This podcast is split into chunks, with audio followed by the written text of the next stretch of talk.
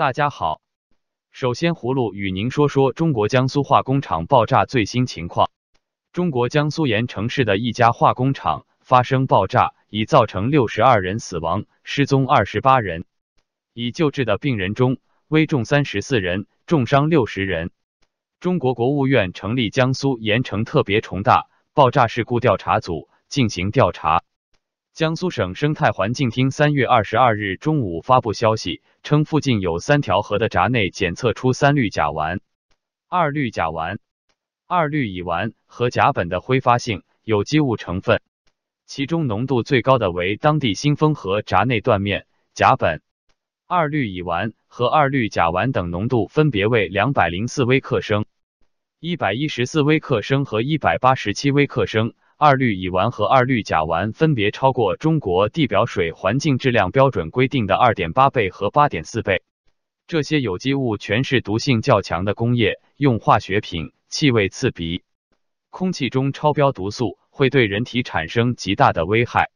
一旦饮用受污染的水，将伤及脾脏和神经系统。短期来讲，污染物会即刻杀死河水中的动植物，令河水腐臭。春季正值鱼类产卵，这样的水污染会减少产卵量。长期来讲，灌溉中使用受污染的河水也会令农作物减产。受污染的生态系统估计两到三年才能恢复。而江苏省生态环境厅称，近爆炸事故点河流下游无饮用水源的，当地已经采取封堵措施，防止爆炸点流出的废水进入灌河。去年二月。该公司曾被中国安监部门通报十三项安全隐患，其中包括构成二级重大危险源的苯灌区、甲醇灌区未设置灌根部、紧急切断阀、苯、甲醇装卸现场无防泄漏应急处置措施等。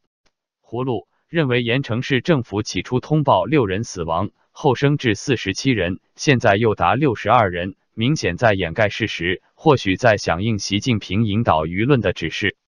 接着与您聊聊，与您说说美国特别检察官穆勒提交通俄门调查报告的事。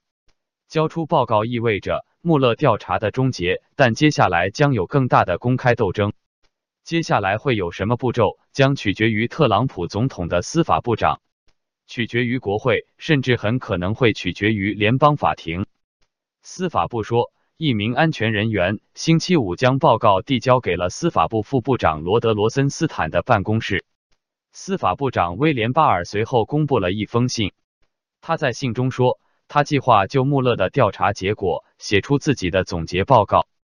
白宫发表声明说，白宫没有看到这份文件，也没有得到有关这份文件内容的通报。白宫发言人萨拉桑德斯说，接下来的步骤取决于司法部长巴尔。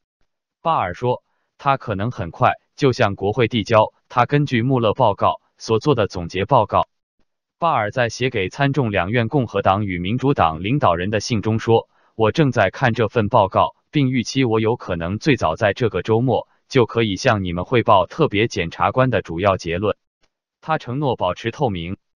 此刻外界还不知道报告的详细内容，目前还不清楚穆勒报告是否回答了。涉俄调查的两个核心问题：特朗普竞选阵营是否与克里姆林宫勾结，以影响二零一六年总统选举，并帮助特朗普胜选？特朗普担任总统后，是否通过解雇联调局局长詹姆斯科米等做法来阻碍调查？但是穆勒递交报告意味着，在调查人员得出结论之际，没有任何人公开受到与勾结俄罗斯或总统妨碍司法有关的刑事指控。葫芦认为，穆勒调查报告的结论对于特朗普总统的执政和下一任期竞选至关重要。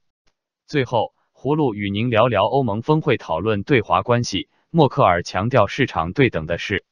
为期两天的欧盟峰会闭幕后，默克尔三月二十二日在布鲁塞尔表示，对等也就是双方有相同的市场准入权，是经济领域最大的问题。他说：“我们看到中国开放了一些领域。”比如在合资企业方面的积极进展，我们希望有良好密切的贸易关系。默克尔对意大利加入中国新丝绸之路动议作出谨慎表态。对于意大利总理孔特向欧盟其他成员国领导人通报的情况，默克尔表示：“我目前没有什么批评，但我们当然也谈到，如果一致行动，那会更好。目前，欧盟有十三个成员国与中国签署了一带一路的合作意向书，德国、法国和英国不在其内。欧盟成员国国家与政府首脑原计划周四晚就讨论共同对华政策。欧盟委员会新近提议，将中国视为竞争者与伙伴的同时，也将其作为体系对手，并以更坚决的立场面对不公平竞争。